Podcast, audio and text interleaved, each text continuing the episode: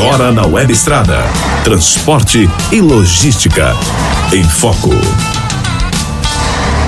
Olá, olá, olá, pessoal! Vamos chegando mais uma transmissão ao vivo da gente aqui no Pé na Estrada por todas as nossas mídias sociais. Sejam todos muito bem-vindos. E hoje o nosso assunto é um assunto que o pessoal vem pedindo já desde o começo das nossas transmissões ao vivo, que é o transporte de passageiros. E para falar sobre o transporte de passageiros neste ambiente de pandemia, ele, Pedro Trucão. Então, tudo bem? Eu tô bem, Paula Toco. Um abraço para você, um abraço para todo mundo que nos acompanha. E o convidado especial também é o Jaime Alves. Hoje o assunto é bom. Jaime Alves também com a gente, tudo bom? Tudo bem por aqui, Paula. E para falar de transporte de passageiros, ele que é jornalista, especialista, apaixonado por ônibus, Adamo Bazani, do Diário do Transporte. Tudo bom, Adamo? Realmente, muito assunto envolvendo transporte de passageiros e pandemia, viu? O Adamo que... Adamo e Trucão já se cruzaram aí pela uh. Rádio Globo, né? CBN... E agora o Adamo vai. Para você que não curte também o, o, Diário do Transporte, vai lá, curte também as mídias sociais do Diário do Transporte, acompanhe o trabalho do Adamo lá. Para a gente começar, Adamo, eu, eu queria que você contasse um pouquinho para a gente da onde surgiu a paixão, por, porque o pessoal fala, nossa, o pessoal de caminhão adora caminhão, né? E, nossa, como o pessoal é apaixonado por caminhão, mas o pessoal não sabe que o pessoal do ônibus também é apaixonado por ônibus, né, Adamo? Exatamente, são os chamados busólogos, né? Muitos é, são chamados desse termo, não um termo oficial, mas entre as pessoas é, se usa essa designação, né? No meu caso, eu acho que no caso da maior parte de quem gosta de ônibus, tudo começa com um laço afetivo, tudo começa com um laço familiar, né? Eu particularmente morava perto de um ponto final de ônibus da aviação padroeira do Brasil, né, em Santo André, e essa empresa já não existe mais, o que denuncia uma certa idade da minha parte, mas enfim. E aí, é, de tanto andar de ônibus, meu pai me levava, minha mãe para passear, os motoristas, né, batiam papo, inclusive esse que está aparecendo na tela é um dos que me fizeram gostar aí desse mundo de ônibus, é o Marco Polo San Remo da aviação padroeira, e na mesma época tinha esse aí, o Caio Gabriela da aviação padroeira, Caio Gabriela com a caidinha na frente. Normalmente Caio Gabriela ele tinha uma frente mais reta, né? Andando muito, pegando amizade com o motorista, batendo papo com 4, 5 anos de idade. Eu fiz de manhãzinha até o meio da tarde uma linha inteira com motorista, bate e volta, bate e volta, né? Antigamente os motoristas de ônibus eles conheciam muito mais a comunidade, né? Menos linhas, enfim, se tornava esse vínculo, né? Mas eu, eu, eu deixa eu colocar uma coisa aqui, aproveitar a passagem que ele falou agora, é de ônibus, né? Quando eu era moleque eu também adorava ônibus, porque ônibus que levava lá do bairro Santo Antônio pro Largo de Osasco, né? E era assim também, aqueles ônibus que marcam presença, né? Agora Sim. me chamava a atenção que eu fui conhecer o Adamo lá na, nos corredores da Globo CBN e ele era repórter lá, de tudo, né? Você fazia tudo, né? Como repórter, né, Adamo? É, Geralzão, mas ficava mais em polícia. É, era polícia direto, entrava no, no programa da gente, que era o Globo Estrada, para falar sobre polícia, e aí vai. Eu nem imaginava que o, que o, o Adamo gostava de ônibus, não passava na minha cabeça, nunca, ele nunca falou nada a respeito. Até um dia que ele comentou comigo no, num corredor. Pô, eu é. adoro é. ônibus, tal, tal. Aí eu falei, ah, esse cara gosta de ônibus, é um busólogo. Porque já tinha uns que eu conhecia, mas o Adam eu não sabia. E ele virou tão busólogo, tão busólogo depois disso, que virou o que virou. o especialista mais de ponta quando se trata de ônibus e quando se trata de transporte passageiro, viu, Uma coisa que o pessoal é, já começa a comentar é que agora com a pandemia, o pessoal do ônibus sofreu bem mais do que o pessoal do caminhão, né? O Nelson Gomes ele falou: Eu sou do, do ramo do turismo aqui em São Bernardo do Campo e tá muito difícil, a gente tá sem receita. Adamo, como é que você vê? Assim, o primeiro momento foi parada geral, né? Exatamente. Primeiro momento não teve muito o que fazer, foi a parada geral mesmo. É, enfim, os deslocamentos acabaram sendo é, proibidos como a única alternativa que se tinha no momento de tentar evitar a disseminação do, do, do, vírus, mas infelizmente o setor de transportes é, de passageiros, tanto turismo quanto rodoviário regular, como também o, o urbano e metropolitano, foram deixados de lado numa questão de se socorrer esses sistemas, né? E não é apenas socorrer o empresário de ônibus. Claro, o empresário de ônibus é o que está na ponta, é o que está operando, mas socorrer um sistema que é essencial, inclusive na pandemia, né? Para deslocamento de profissionais de saúde, deslocamento de profissionais de segurança e de outros trabalhadores de serviços essenciais. Faltou no país e ainda falta um plano, uma política de governo que garanta, primeiro, a manutenção dos empregos e da, da continuidade dos serviços. Hoje a gente vê várias cidades pelo país inteiro que estão sem ônibus. Porto Velho, uma capital, lá está tendo uma troca de empresa, né? Está saindo consórcio sim, vai entrar a empresa JT, que era atualmente aqui em Budas Artes, vai operar em Porto Velho. Consórcio sim, que já estava abalado financeiramente, acabou abandonando hoje o serviço antes do tempo. A gente está vendo falência de empresas de ônibus no Rio de Janeiro, uma situação muito complicada, falência de empresa de ônibus na Bahia, falência de empresa de ônibus também no, é, no Rio Grande do Sul, a situação bastante complicada e o que falta é uma política não só de subsídio, mas uma política de transporte e de manutenção de um serviço essencial. Inclusive, eu queria aproveitar o, o Mike Lima, ele falou: olha, aqui na Bahia tem aglomeração de todas as formas, só que o governo insiste em deixar as rodoviárias fechadas.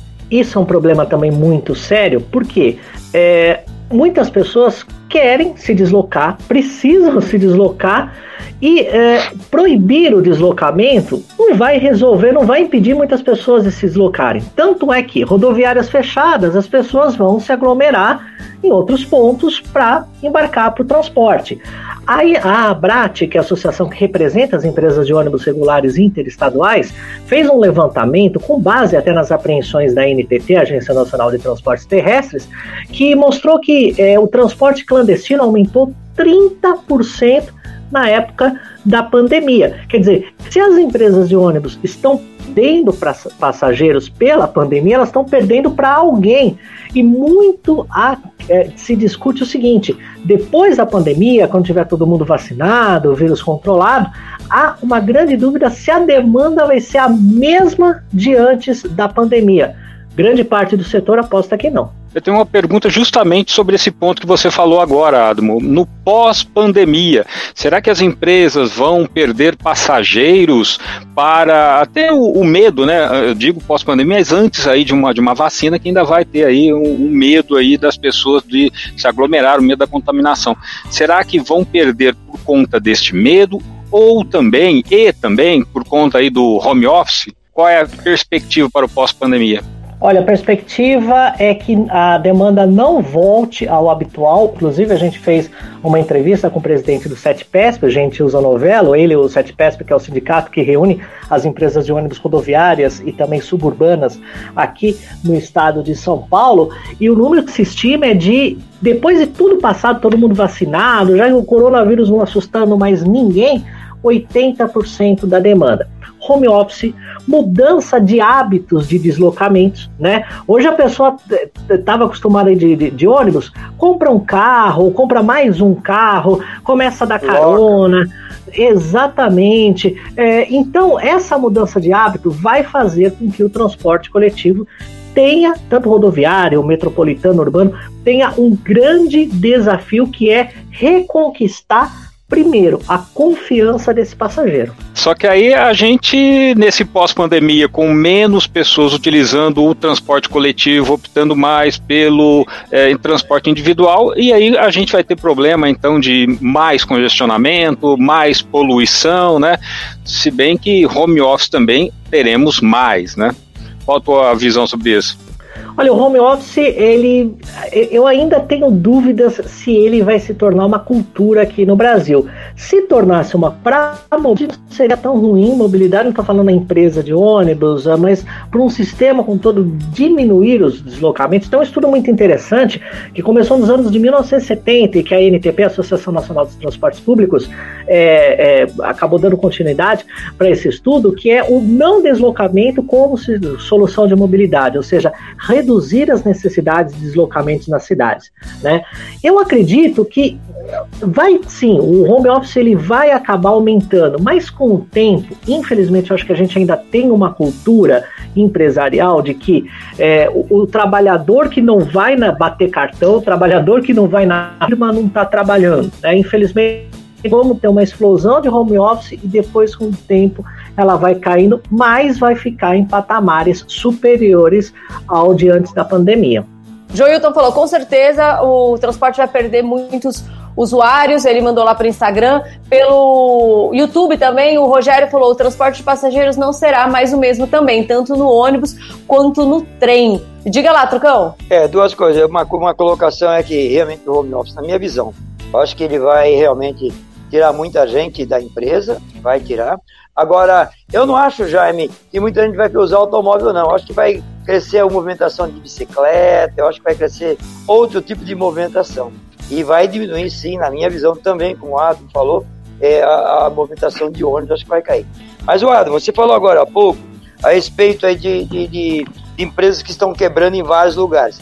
Dentro dessas empresas, você tem informação é, de empresas que são conhecidas e está indo para o saco? Olha, empresas do Rio de Janeiro, né? A gente tem, por exemplo, um grupo muito é, forte no Rio de Janeiro pedindo aí é, é, é, recuperação judicial, inclusive grupo, é o Grupo Real do Rio de Janeiro que atuava também na Grande São Paulo. A Versão Real fazia é, linhas de Guarulhos para a região metropolitana, para cidades próximas e para a capital paulista. No ápice da pandemia, é, em abril, essa empresa entrou em, em, ela faliu, ela entrou em falência na cidade, na cidade de São Paulo, na região metropolitana e no Rio de Janeiro, ela ainda está em recuperação judicial. Aliás, a situação do transporte do Rio de Janeiro é uma das piores que existem no Brasil. Por quê? Ao mesmo tempo que a gente vê é, uma cidade desorganizada, mesmo sem a pandemia, porque o processo falimentar das empresas, não só no Rio de Janeiro, mas em todo o país, já acontecia antes da pandemia. A pandemia veio agravar uma situação que já não era favorável. No Rio de Janeiro, especificamente, a gente teve uma reorganização de linhas fora da realidade e que acabou afastando ainda mais o passageiro. No caso do BRT do Rio de Janeiro, o BRT do Rio de Janeiro é um caso emblemático de uma boa solução de transporte. O BRT é uma boa solução, não é a única. Claro, os trilhos são importantíssimos em qualquer grande cidade, mas é uma boa solução sim de transporte, mas que sofre com as externalidades. Desde erros do projeto, porque se adiantou demais para entregar alguma coisa para as Olimpíadas, inclusive fizeram, não fizeram compactação do solo, colocaram asfalto e asfalto não aguenta corredor de ônibus, até a questão da violência urbana. 100 estações do BRT foram danificadas e 34 aproximadamente estão fechadas porque são alvos de ataques criminosos. Alguns ataques criminosos para roubar é, cobre das estações, alumínio, mas outros até a mando de crime organizado, como várias é, investigações têm apontado para isso. Aliás, queria só falar sobre isso, o assunto era outro, mas ia puxar para isso. Ah, o motorista do caminhão, ele tem muito medo do assalto na estrada. Mas o motorista de ônibus, ele tem um assalto na linha urbana. Mas uma vez eu conversei com um motorista de BRT do Rio, ele falou, ele falou, não, o cara quer descer onde ele quer descer. Ele chega aqui, encosta uma arma do meu lado e fala, para que eu vou descer. Ele falou, eu paro, né? Vou fazer o quê? Eu paro. Exatamente. E, e em alguns casos, o BRT do Rio de Janeiro, ele incomoda alguns sistemas paralelos de transportes, né? A gente sabe que é, boa parte, não estou falando todos, a gente não pode generalizar, mas uma parcela significativa do transporte alternativo do Rio de Janeiro precisa ser investigada para se ter a relação de quem está por trás de uma parcela, não vamos generalizar, de uma parcela do transporte alternativo do Rio de Janeiro. Opa, tem uma pergunta mais aqui. Ainda falando de pandemia, eu estava acompanhando, eu fiz uma entrevista faz pouco tempo ali em Campinas, Jaime também fez com alguém, é, mostrando o seguinte: dentro do, do transporte passageiro, está sofrendo muito o turismo, pra caramba. Está sofrendo muito também o transporte é, fretado. O fretado está começando a subir, mas o turismo continua em baixa. Como é que você está vendo esse meio aí no, quando se trata desses, desses dois segmentos? Olha, em relação aos segmentos, o que o mercado diz é o seguinte: o primeiro realmente a, a se recuperar é o fretamento contínuo, né? O fretamento para indústrias, inclusive o fretamento contínuo, com a pandemia, de certa maneira ele está se beneficiando, e bem, bem entre aspas, se beneficiando, porque algumas é, é, firmas, algumas empresas grandes estão adotando é, protocolos de segurança de ônibus, né? É, de distanciamento entre as pessoas. Então, ao invés de ocupar as duas, as duas poltronas, por exemplo, só uma poltrona de cada fileira vai sendo ocupada. Isso tem aumentado a necessidade de mais ônibus para se transportar o mesmo número de trabalhadores, né? O fretamento é, contínuo, que é o da fábrica, é, ele vai, ele já está sentindo uma melhoria. O turismo ele vai ser um dos últimos a recuperar por dois motivos básicos. Primeiro, nem todo mundo ainda está seguro para fazer turismo. Né? E aí tem várias restrições ainda em polos turísticos. Por exemplo, a Aparecida liberou somente na última sexta-feira para vans e micro-ônibus. Ônibus é, é, habituais, ônibus grandes, não podem ainda entrar. E além disso, as pessoas estão sem dinheiro para turismo é. também. Né? A gente está no desemprego aí que pode chegar a 17% da população economicamente ativa. Né? Só uma curiosidade, Ado, não sei se você já viu isso. Eu estava entrevistando o pessoal agora lá em Garibaldi, Rio Grande do Sul. Tinham dois anos grandes de turismo lá, pretamento, pompa, essas coisas todas. E ele falou uma coisa que eu achei muito interessante, que alguém já tinha me falado antes, que era que as empresas estão começando a, a exigir dessas empresas de fretamento e de turismo ônibus que não tem mais ar-condicionado, e sim janelas abertas. Ele está tendo que recorrer a ônibus com janelas. E o a velado, aquelas janelas fechadas, diz que não está tendo, não é que não está tendo, pessoal não quer mais ônibus assim, estão querendo ônibus com janela. Isso já chegou para você? Chegou sim, e isso está causando uma grande polêmica no setor, porque, primeiro, é, ônibus é, rodoviários é, sem, é, sem ar-condicionado são cada vez mais escassos, não que não exista, é. existam vários ônibus rodoviários ainda, principalmente fretamento contínuo sem, sem, sem o ar-condicionado, mas foi uma exigência que as empresas se prepararam. O ar-condicionado, ele, estudos comprovam isso, inclusive o próprio estudo é, que a própria Marco Polo, uma encarroçadora, fez, que o ar-condicionado ele não é o grande vilão da pandemia se forem tomados os cuidados higienização desse ar-condicionado, troca de filtros. Inclusive, existem soluções à base de ozônio. Uma empresa aqui do ABC Paulista, que faz um corredor de ônibus e trólebus, está usando isso também para minimizar o risco do ar-condicionado. Se bem cuidado, o ar-condicionado não é o grande vilão do transporte. Eu acho que nesse caso pode-se exigir alguma medida sanitária da empresa, existem pacotes das encarroçadoras, né, é, que tem separações entre as poltronas, que tem luz é, ultravioleta dentro dos banheiros, né, é, que tem jatos de higienização antes e depois de cada viagem. Quer dizer, as produtoras de ônibus, as encarroçadoras, reagiram até que rápido para aumentar a segurança das viagens, né? Um dado interessante também, desculpa me alongar muito, mas eu acho que um dado interessante também foi um inquérito sorológico da cidade de São Paulo. Não foi feito por montadora, não foi feito por encarroçadora, foi feito pela Prefeitura de São Paulo e também é, pelo, é, pela USP, né?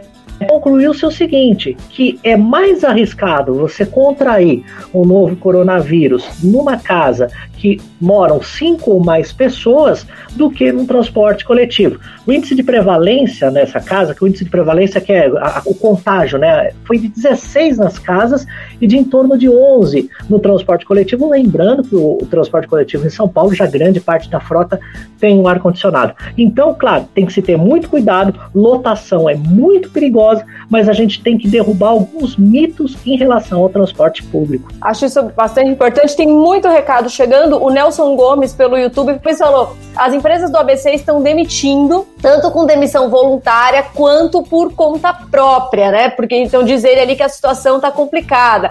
Ele falou que o grupo B, é, o grupo BR. É BR7 Mobilidade do grupo da Beatriz Sete Braga, em São Bernardo. Isso, isso aí, tudo que tá escrito aqui. e aí ele falou que tá. Em compensação, o Thiago, pelo Facebook, falou o seguinte: eu vim de Minas para São Paulo no 40 Janelinhas, estava completo, nenhum banco vazio. Vai ter rota que já que vai voltar, né? Como é que você vê essas, essas rotas? Porque não é, às vezes não é só turismo, né? Às vezes é a viagem que precisa ser feita, assim como no, no avião também não é só turismo que, que as pessoas viajam de avião. São viagens que ou é por necessidade, por trabalho, enfim, né, Adam? Exatamente. E aí, nessa questão, é, então dividindo até a questão em dois, né, a questão do, do, dos PDVs, os Programas de Demissão Voluntária.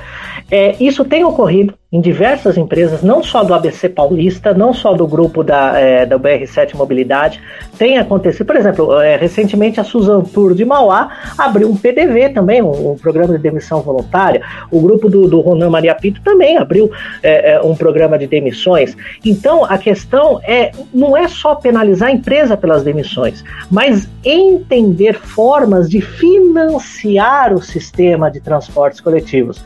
Para não me alongar muito, mais tarde a gente pode até falar sobre o, o que está parado no Senado e que vincularia a estabilidade de emprego da categoria de motoristas e cobradores de ônibus a um projeto que está para passar no Senado, mas está lá o Davi Alcolumbre, o presidente parece que sentou em cima, né? E a questão das lotações também, é, o, o transporte coletivo, tanto o rodoviário quanto o urbano e o metropolitano e até o trem, né, o trem e o metrô, ele não foi dimensionado para a pandemia. Ele foi dimensionado para andar lotado, não superlotado, não com pessoas é, exprimidas, mas ele foi dimensionado orientação.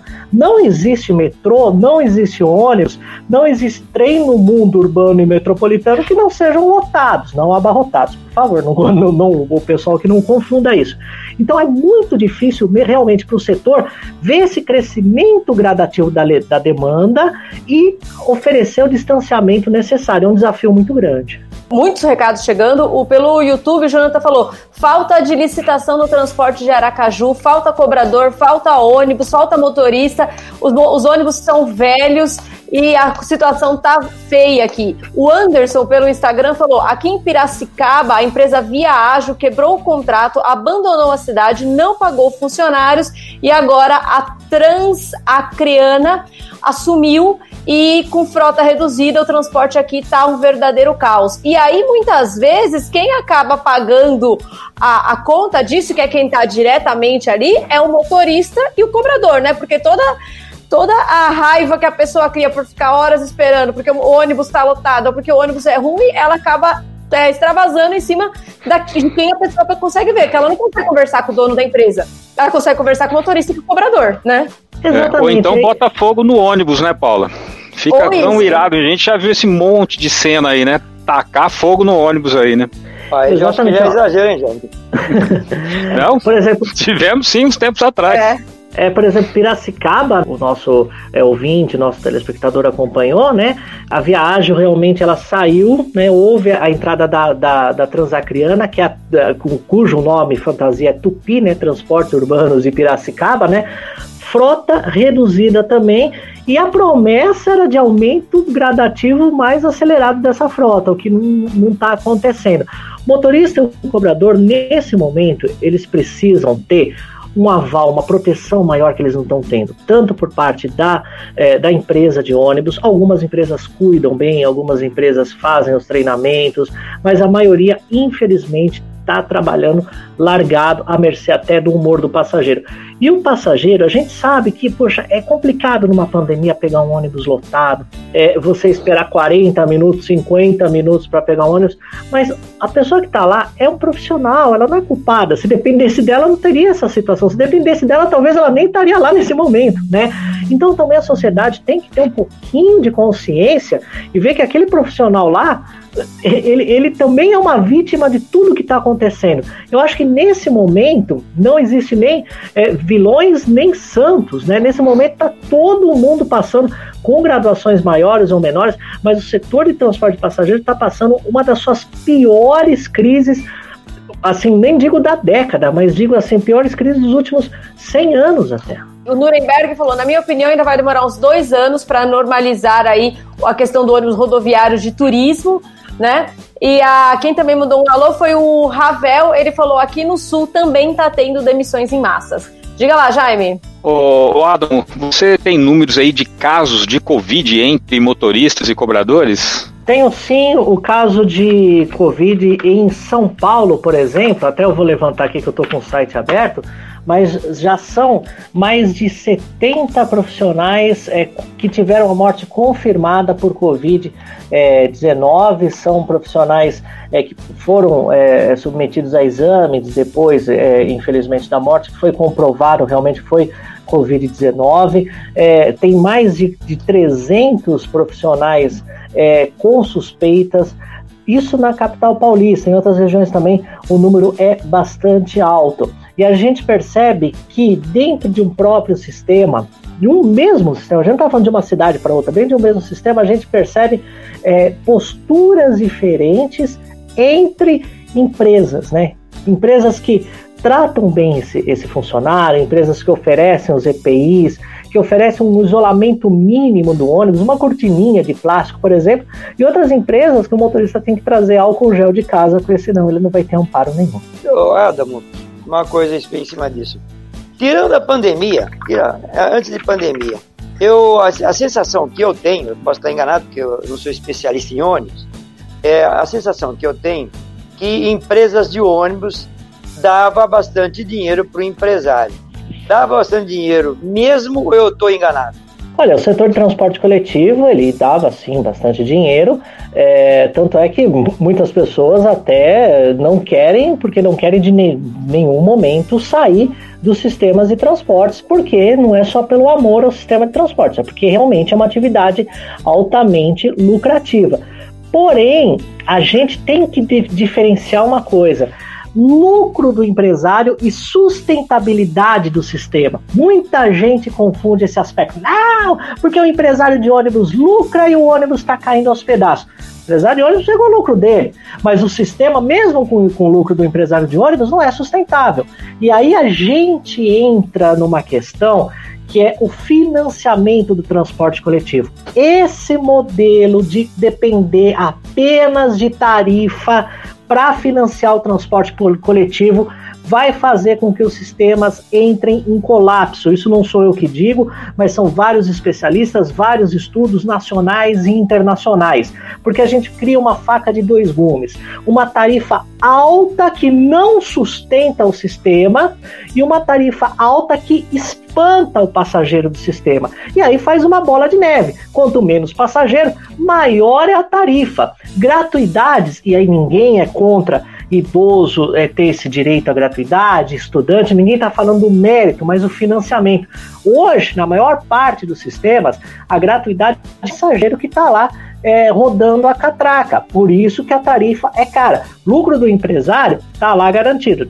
Vamos, vamos tirar o momento de pandemia. O lucro do empresário está lá garantido. Nem todos, é verdade. Tem algumas empresas que antes da pandemia já haviam é, enfrentado dificuldades. Só que o sistema não está sendo sustentável porque esse é o modelo, desculpa a expressão, é o modelo burro de financiamento de transporte coletivo que a gente tem no Brasil há décadas, há anos, e a gente não consegue sair desse sistema. Subsídio a transporte coletivo, só não, não, é, não te interrompendo, Jaime, subsídio a transporte coletivo, que a gente vê como se fosse uma coisa de outro mundo, é a coisa mais natural em qualquer lugar do mundo. A Argentina, 50% é subsidiado, e outros lugares até mais. O Marcelo Coutinho mandou pelo Instagram falando assim: Curitiba tem um sistema muito bom de ônibus, né? Só que não está acompanhando o crescimento da população.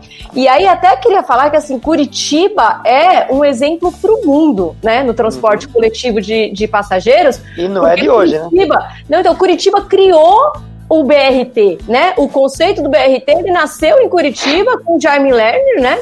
Ele se Exato. expandiu para o mundo e aí agora, e aí a gente parou. Aí o Brasil exportou essa tecnologia e aí a gente parou de fazer ela crescer. E aí depois, quando foi, veio do Rio de Janeiro, Adamo me corrija se eu estiver errado, a gente foi olhar lá o que estava acontecendo em Bogotá, na Colômbia, a, né, ao invés de da gente ter evoluído uma tecnologia que foi criada aqui, ou um conceito que foi criado aqui, né, Jaime? Ou, né, Adamo? Exatamente, o conceito que teve é, é, um dos seus inícios aqui no Brasil, né? É, na Inglaterra, antes do, do, do, BRT de Jaime Lerner, já se tinha já o um modelo nos anos 1960, já se tinha um modelo que seria o embrião de um BRT, né?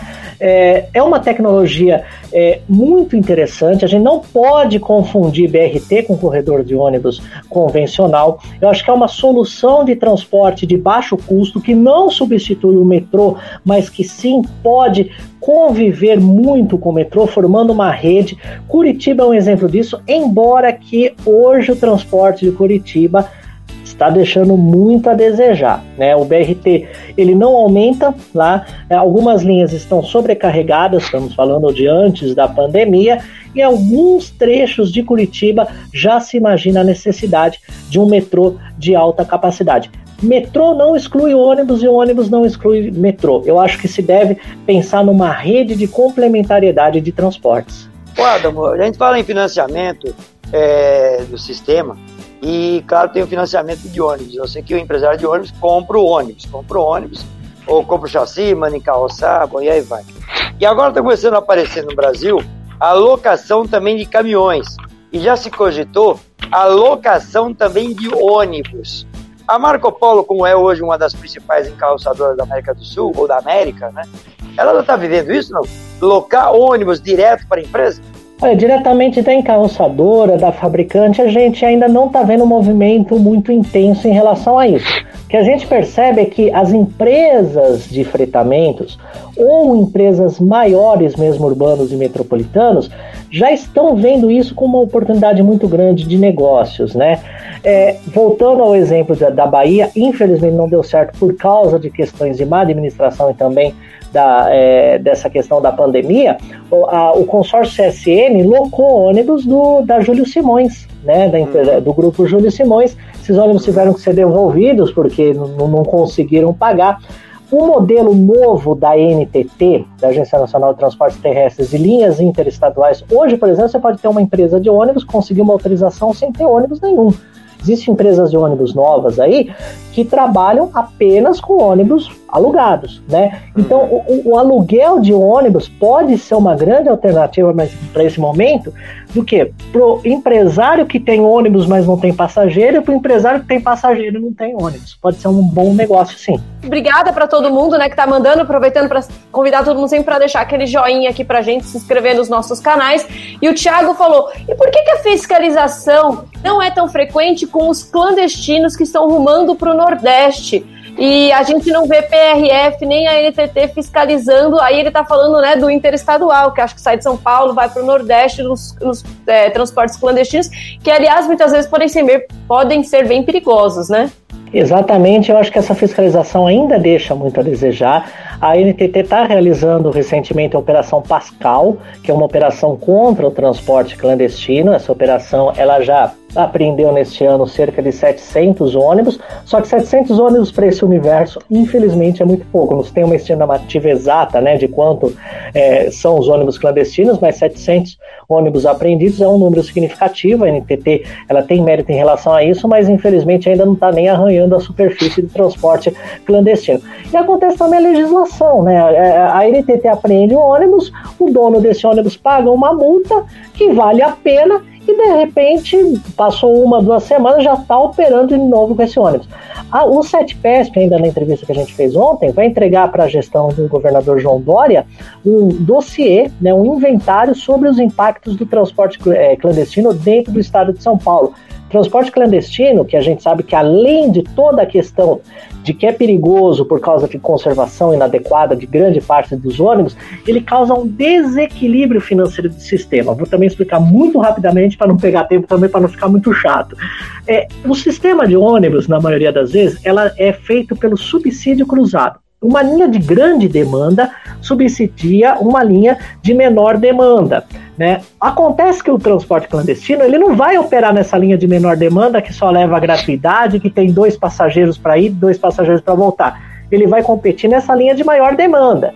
Você tirando a sustentabilidade dessa linha de menor demanda, de maior demanda, você tira o subsídio cruzado dessa linha de menor demanda e que às vezes tem um, um intuito social muito importante, vai para comunidades, até comunidades indígenas, tem linhas de ônibus que vão para comunidades indígenas, né?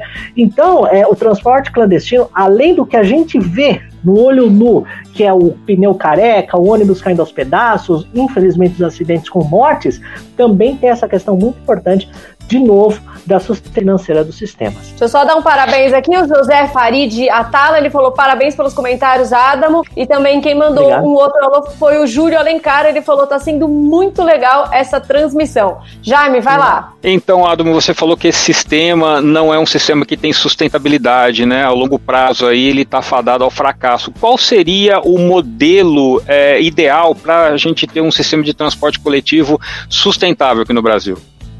A gente tirar as amarras atuais dos contratos. Os contratos atuais eles não permitem inovações no setor. Além da questão do subsídio, que é importante, que é natural em, todo, em, em vários locais do mundo, a gente é, vê que os cofres públicos também, depois da pandemia, estão abalados, né? Quer dizer, tiveram que comprar respirador, caiu a arrecadação. Então deve-se criar novos modelos. Negócios flexíveis para o sistema de transporte. E aí entra a questão, por exemplo, um dos, não é o único, mas uma questão que é do transporte sob demanda. Né?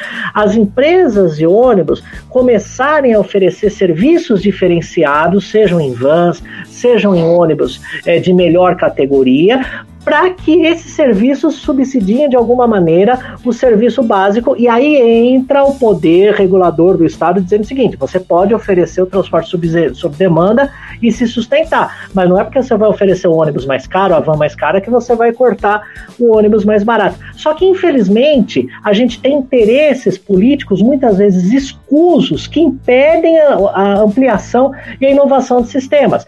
Uma empresa de São Bernardo do de transporte sob demanda, ônibus de alto padrão, ligando São Bernardo, Diadema Brooklyn. De repente, a SP Trans já estava tudo assinado, todos os pareceres, inclusive da, da Procuradoria do município, é, permitindo, dando o aval, e de repente, não, esse ônibus a MT autorizou, mas nós não autorizamos. E curiosamente, esses ônibus passavam numa base eleitoral de um político que tem muita influência no transporte, é, que é na Zona Sul de São Paulo. Então, a, a, gente vê que enquanto a gente não tirar as amarras do setor, e até mesmo essas questões que precisam muito bem ser esclarecidas para a sociedade, a gente vai ter um transporte público fadado ao fracasso daqui para frente. Adamo, é, dentro dessas amarras que você diz aí, tem as amarras, tal, essa burocracia toda, é, onde é que fica emperrado o negócio com mais frequência? É em âmbito municipal, estadual ou federal? Os três. Os três porque a gente percebe que o municipal é o que tem que é, garantir o serviço básico de prestação de serviços. Só que a gente é, não pode mais pensar, principalmente em regiões metropolitanas, em municípios isolados. Hoje, Santo André, o mesmo passageiro de Santo André é o mesmo passageiro de São Caetano, de São Bernardo, de Osasco, o mesmo passageiro é, é de Vitória é o mesmo passageiro de Viana, por exemplo, e assim vai. É, primeiro, a gente não tem um, autoridades metropolitanas de transportes ou governanças metropolitanas de transportes. A gente não pode ter mais esse modelo que cada cidade governa para si, já que o passageiro ele não é o passageiro da cidade, ele é o passageiro de um sistema que deveria ser integrado. O governo federal, não estou falando só dessa gestão, da gestão passada, o governo federal sempre foi omisso em relação a transporte coletivo. Claro, o governo federal não vai passar por cima de atribuições que são do município, mas também não se cria um programa nacional de mobilidade. Até a gente tem uma lei nacional de mobilidade, só que ela dificilmente sai da prática. Por exemplo, não, não sai é, na prática. Por exemplo, é, os planos de mobilidade das cidades. Isso eram para estar prontos em 2015 e até agora tem cidade que não entregou. E aí vai no Senado, Congresso postergando, postergando. O que a gente vê é o seguinte: ao mesmo tempo que a gente vê um sistema que está é, se diluindo, a gente não vê gestores públicos minimamente interessados em dar uma transparência e dar uma integração de governança nos transportes públicos. A gente não pode mais pensar o transporte de Santo André, a gente não pode pensar mais o transporte de Osasco, a gente tem que pensar em transportes integrados. Ô Adamo, uh, eu queria mudar um pouco o foco aí e ir pro cobrador. Né? A gente hoje vê alguns veículos aí sem cobrador. Cobrador ainda tem futuro ou é, é uma profissão que vai deixar de existir? Antes só do Adamo responder, aproveitar para ler exatamente o recado no Instagram do Marcelo Coutinho e também pelo YouTube, o Cristiano Couto, os dois perguntando, eles falando, os cobradores estão sendo dispensados aos pouquinhos? Aos poucões, viu? Existem algumas cidades que já a legislação já contempla a não existência dos cobradores. Infelizmente, do ponto de vista social, do ponto de vista humano, é uma realidade que não tem volta. É, a bilhetagem eletrônica, inclusive, ela é uma exigência de grande parte das licitações, se não de praticamente todas, e ela é uma exigência, por exemplo, desse pacote de 4 bilhões de reais que está para ser aprovado é, de auxílio ao transporte público no Congresso Nacional, está parado lá no Senado agora, depois de um mês parado lá na Câmara, né? Então, o cobrador de ônibus, infelizmente, é uma profissão que está em extinção.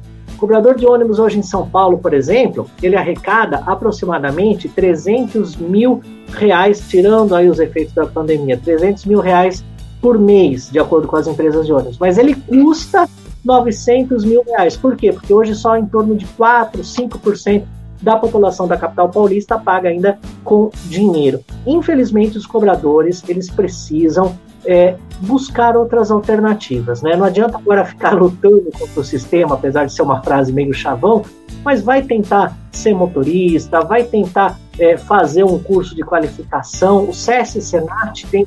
Ah, mas não tem dinheiro para fazer curso de qualificação. A gente sabe que essa situação é complicada, mas, por exemplo, existem alternativas. O SESC Senat oferece cursos legais, porque, infelizmente, do ponto de vista social e do ponto de vista humano, vários cobradores vão perder ainda mais os empregos. Queria aproveitar também para mandar um recado lá para o Júlio Alencar. Ele falou: estão ouvindo vocês aqui no estado do Pará, né? Também, é, enfim, falando um pouco por ali.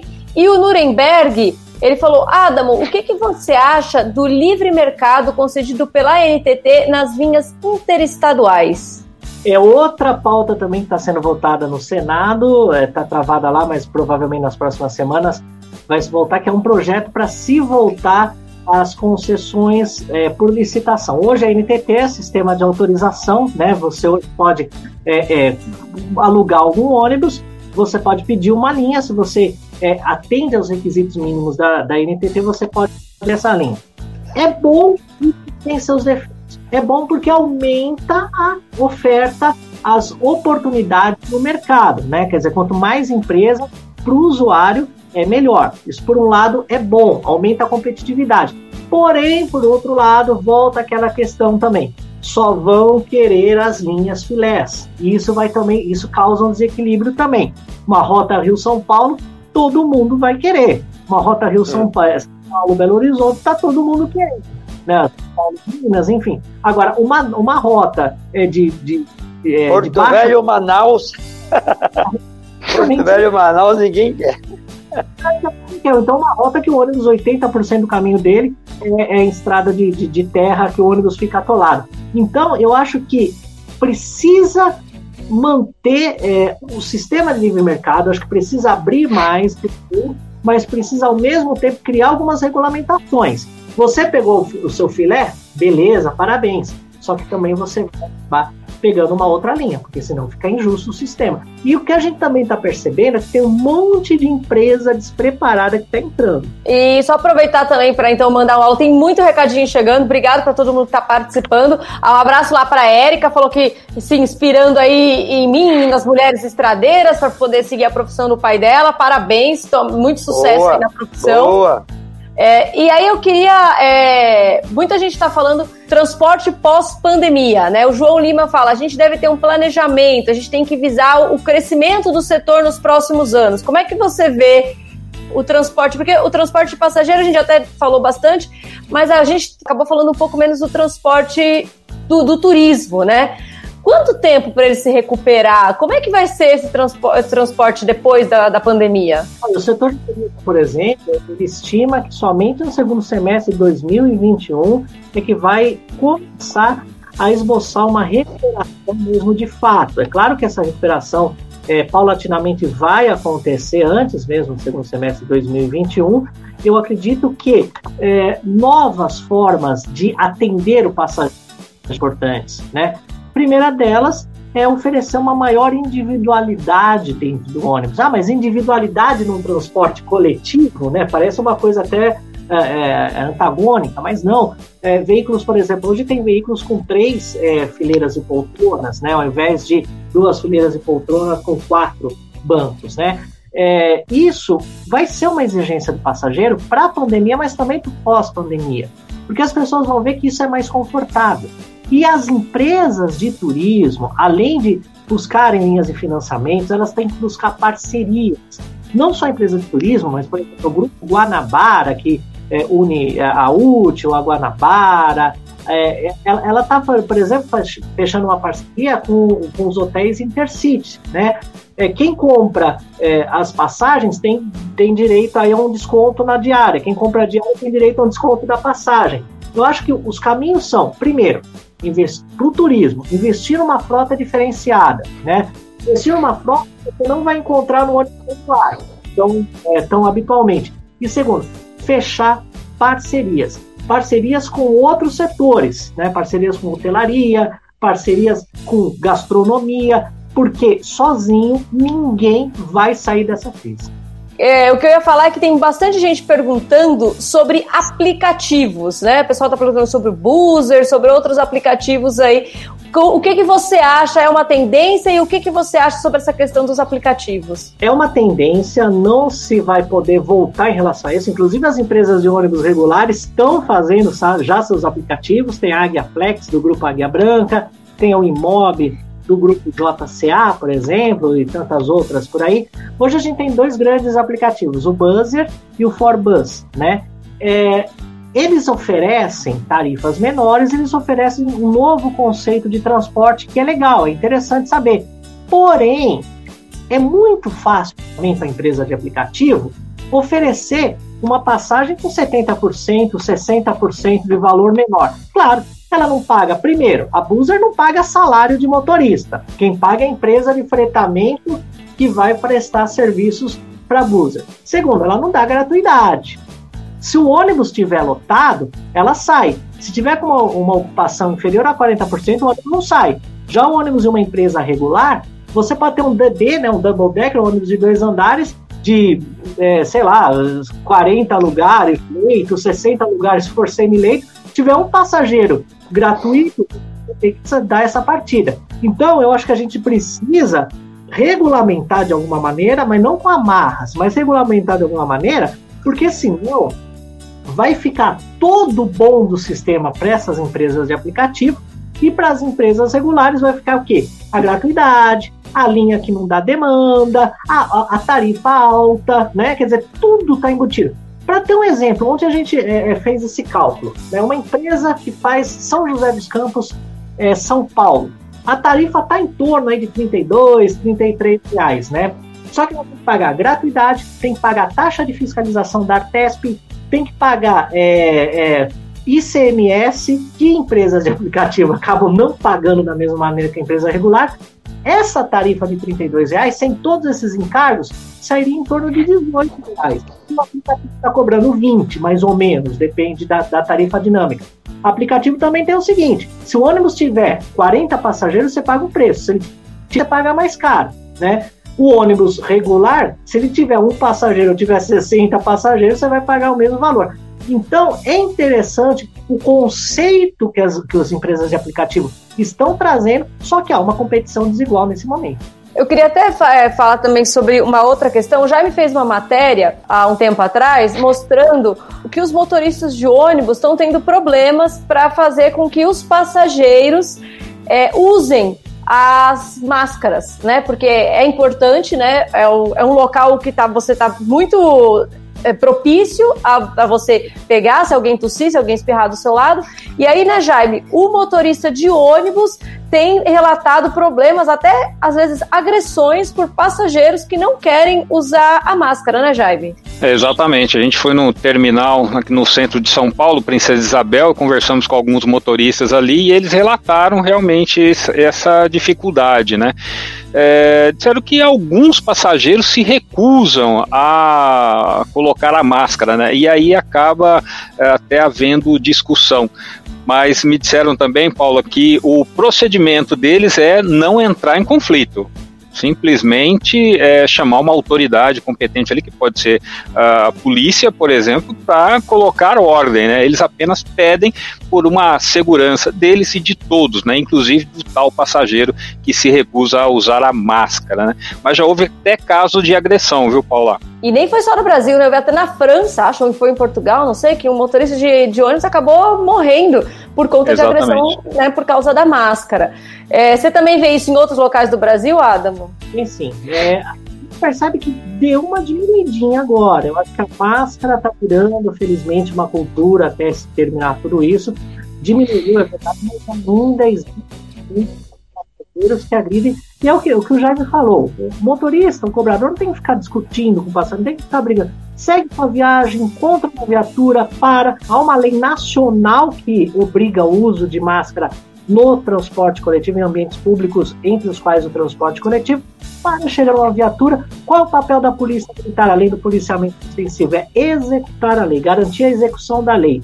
Né? Então você para seu ônibus, seu veículo que você é, tá trabalhando numa viatura falando, esse cidadão não está querendo utilizar a máscara e eu não tenho, eu sou motorista, eu não sou policial. O João Lima falou: nossa, tá muito legal esses apontamentos do Adamo. O Nelson falou que a live, a live está excelente, porque dessa vez está na área dele, né? Que é o transporte de uhum. passageiros.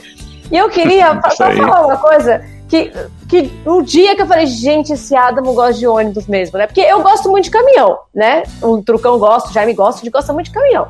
Mas às vezes a gente viaja, você vai num lugar bonito, você vai tirar foto do lugar que é bonito, né?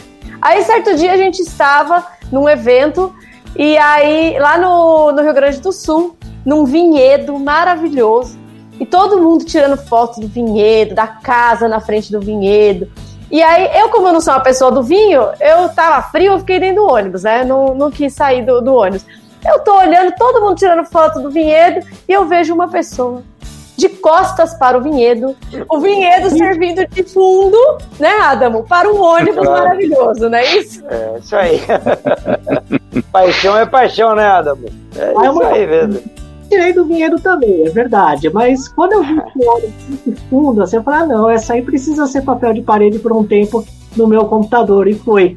Paulo, foi nessa que a gente comeu mafaldas, aquelas. Foi nessa viagem que a gente comeu mafaldas. A gente, a gente terminou de comer mafaldas, que é uma massa bem gostosa, né, Adamo? Adamo, assim como eu, é bom de garfo, então a gente, né, quando vai no evento junto, a gente come sem parar e depois ele vai fazer fotos do sonho. Quando todo mundo foi caminhar no vinhedo, eu e o Adamo, a gente tinha comido tanto que a gente não queria caminhar e a gente ficou lá tirando foto de ônibus. o Adamo, vou fazer uma pergunta, mudar um pouquinho de assunto é, como a Paula, a Paula gosta de caminhão, e aí muitas vezes eu faço comparações entre caminhões e ônibus, somente os veículos de última geração. E aí eu vou partir para o veículo rodoviário, vamos dizer, do rodoviário. Aí a gente vê que os caminhões, cada, cada ano, cada ano que passa, tem muito mais tecnologia. Tecnologia para tudo quanto é lado, é conectividade, bom, enfim, se acompanha tudo isso também. Ônibus, na sua visão, tanto no caso das montadoras com seus chassis, como no caso das encalçadoras, estão acompanhando essa evolução enorme, enorme, como acontece com o caminhão? Tem muita evolução, sim. Inclusive, é uma das pautas que a gente fez com as montadoras, né? A gente desceu a serra, né? É, é, de Curitiba, né? A serra lá do Paraná. É, o ônibus, o, motorista não fez nenhum toque no freio, ele foi de acordo com o veículo da frente. É, a gente tem tecnologias principalmente voltadas para segurança, muitas tecnologias, inclusive, que nasceram nos caminhões, algumas tecnologias que nasceram no ônibus estão sendo emprestadas nos caminhões, por exemplo, a mudança de faixa, né? muitas tecnologias voltadas para segurança, principalmente no ônibus rodoviário, tem avançado muito. Só que aí, de novo, a gente vê a questão da sustentabilidade do sistema, e até um pouco a questão da concorrência, talvez os aplicativos venham ajudar isso, porque ônibus de linha regular não são todos que têm essa tecnologia. A gente encontra muito essas tecnologias, por exemplo, no ônibus de turismo, porque o turismo, a concorrência é maior, o cara precisa, entre aspas, vender seu peixe. Então eu tenho lá um grupo de uma igreja, de um grupo de turismo tal, e eu quero contratar um ônibus. Eu, como locador desse ônibus, eu falo, olha, eu tenho um sistema de segurança. No rodoviário regular, não que não existe, mas a gente vê muito pouco disso. Agora, essa questão da tecnologia de segurança, eu acho que precisa avançar um pouco mais no ônibus urbano, principalmente ônibus urbanos de corredores. Né? A gente percebe, por exemplo, tecnologias de trem, né, do, do, do IPC, por exemplo, não a, a não aproximação dos trens, são tecnologias que os ônibus têm, por exemplo, esses ônibus rodoviários, que poderiam ser colocados nos ônibus é, urbanos e metropolitanos e você fazer um corredor de ônibus muito mais rápido e muito mais sequenciado intervalo entre, entre esses ônibus, por exemplo. Então, avançou muito, mas eu acho que o urbano, não que não avançou no urbano, mas eu acho que o urbano podia o Admo, sobre essa questão que você falou aí de tecnologia né, no, nos urbanos, há algum tempo atrás eu fiz uma reportagem saindo do centro de São Paulo, indo ali para a cidade de Tiradentes, mais ou menos umas duas horas, duas horas e meia é, de percurso ali num ônibus que estava em linha, né, o, o, trabalho mesmo. E o motorista, a gente acabou fazendo um cálculo ali por cima, mas era mais ou menos umas 400 trocas de marcha, né, não era um, um ônibus automatizado. Eu acho que para o urbano, é, cada vez mais a frota está aí automatizada, né? Porque essa reportagem aí faz já alguns anos que eu fiz, né? Cresceu muito, né, a cultura aí do automatizado. E como é que está hoje? todos já são automatizados ou ainda a gente ainda vê muito batendo alavanca aí na cidade? A gente vê a diferença entre de, de sistemas para sistemas, né? Por exemplo, a capital paulista, os ônibus é, padrões, né, que são motor traseiro, motor central, a maioria do motor traseiro, eles já são automáticos, automatizados. Agora, a gente vê região do ABC, região de Osasco, a, as áreas da MTU, ainda com ônibus motor dianteiro, sem precisar ser motor dianteiro, porque a gente sabe que não é possível colocar um traseiro piso baixo em todas as cidades, em todo lugar da cidade, a gente sabe disso, óbvio, mas a gente vê cidades que tem aí um sistema viário interessante e que o motorista fica lá cambiando o motor dianteiro, por exemplo. Não é que o motor dianteiro seja o pior dos mundos, mas para quem trabalha lá o dia todo, por mais tecnologia que tem o motor dianteiro, não é a mesma coisa que você ter um veículo de motor traseiro e de é, é marcha automática ou automatizada. Volta a questão da regulamentação do poder público. Mas aí a gente vê o caso da MTU, na Grande São Paulo. A gente está desde 2016 sem uma licitação, está em 2020, as empresas operando aí a título é, é, renovações de contrato. A área da MTU no ABC Paulista, a área 5, nunca foi licitada na vida. A gente tem ônibus de 25 anos rodando no ABC Paulista, e aí a gente vê que a regulamentação do poder público também. Se depender só de empresário, muita coisa não muda, não. Cristiano Couto falou: obrigado para todos vocês, é, a vocês três, e essa participação especial do Adamo, que para mim é o maior especialista do mundo em ônibus. e é mesmo. Legal, é legal. O Milton falou: nossa, que bom, primeira vez que eu vejo vocês falando sobre ônibus, estou muito feliz. É o Milton falando. E o Nelson falando: Adamo, você estava certo, aquele ônibus é lindo mesmo, merecia uma foto. Diga lá, Adamo. Uma pergunta que você pode ajudar a gente é o seguinte: me perguntaram, é, um ônibus que tem um motor dianteiro e um ônibus que tem um motor traseiro, esse chassi, quando sai de fábrica, tem diferenciação de preço? E a mesma coisa, a encarroçadora, quando monta, ela também tem uma diferença de preço para motor de, é, lá atrás ou na frente? E é por isso que muita gente usa mais o motor dianteiro ou estou enganado? Não, é, tá certo sim, Trucão. O ônibus de motor dianteiro, em geral, ele é bem mais barato do que o motor traseiro, não só por causa da posição do motor, mas porque pode ter uma suspensão metálica, embora haja um motor dianteiro hoje com suspensão pneumática. É um sistema de manutenção mais simples, é uma transmissão mais simples, também diferenciais mais simples. Então, o ônibus de motor dianteiro, para o empresário é o, é o preferido. Tanto é que o ônibus de motor dianteiro, em todo o mercado de ônibus nacional, ele representa em torno aí de 40% do até o 15 metros, 8, oito rodas, né? O pessoal chama de quatro patas, né? O pessoal é. brinca até chama de quatro patas. É, ele é o mais, ele é o que representa quase metade de todo o mercado de ônibus, né? principalmente os, os urbanos, embora que há muitos fretamentos também de motor dianteiro. A gente não pode demonizar o motor dianteiro. A gente tem que deixar claro que a gente vive em um país em que não há uma estrutura viária igual em todas as cidades. Tem lugar que não dá para colocar um piso baixo mesmo, tem que ser um motor dianteiro, infelizmente. Tem lugar que dá para colocar e como não tem regulamentação, é óbvio que o empresário vai colocar o ônibus mais barato. Só, só complementando, quando você falou de. Quando fala do chassi, tudo bem, é mais caro o motor uh, com, com, com o motor lá atrás. Aí para encarroçadora, porque ela vai ter mais um custo ali que a encarroçadora. Também é mais caro? É mais caro. É mais caro Também. sim, porque a carroceria acaba sendo uma carroceria é, melhor, né? Uma, o, acabamento da carroceria do urbano no motor traseiro, por exemplo, é bem melhor. Você pega aí um por exemplo, é, vamos colocar uma, é, duas encarroçadoras das principais aí. A gente pega é, um é, um Millennium e um Apache VIP. O acabamento do, do, do Millennium acaba sendo melhor do que o Apache VIP. O acabamento de um Piale acaba sendo melhor do que do Torino. Não que o acabamento do Torino e do Apache VIP não sejam bons, não é isso. Mas pela é, adequação do serviço até mesmo, o acabamento dessas carrocerias acabam sendo melhores. Ô Adamo, eu estava pensando aqui, uh, o caminhão, né, também e o ônibus, eles geram essa paixão aí, né, como você falou. E no caminhão, que a gente acompanha mais, né, o dia a dia do caminhoneiro, a gente vai muito para a estrada, entrevistar o motorista de caminhão, ele tem essa paixão muitas vezes vindo da família, né, é, o, é caminhoneiro porque o pai foi caminhoneiro, ele tem esse, esse sonho também. Como que é isso no ônibus? Também tem essa relação aí? Vem de família também, o motorista do ônibus? Como que é isso? Tem bastante, viu? Inclusive tem empresas de ônibus que tem entre motoristas, cobradores, é, tem um pessoal aí de, de gerações, né? Às vezes de três gerações, avô, pai, acabam se interessando pelo que o, que o, que o trabalhador faz e não é por causa do é, do ônibus em si, por causa do sistema, que é apaixonante você levar vidas. Mas é por causa que ele vê a condição, por exemplo, que o pai trabalha. Às vezes o pai trabalha num ponto final que não tem um banheiro, tem que esquentar a marmita no motor do ônibus. Isso acaba perdendo também um pouquinho do, do encantamento de novas gerações. Há um déficit, não estou falando agora com desemprego e tal, mas há um déficit de profissionais, de motoristas profissionais muito grande no setor de transporte de passageiros. Tinha mais recados, mas acho que a gente já estourou o nosso horário. Mas foi muito bacana, né? A gente, quem sabe aí outro dia a gente pode voltar, se o pessoal tiver mais dúvidas, a gente pode voltar a falar mais do transporte de passageiros.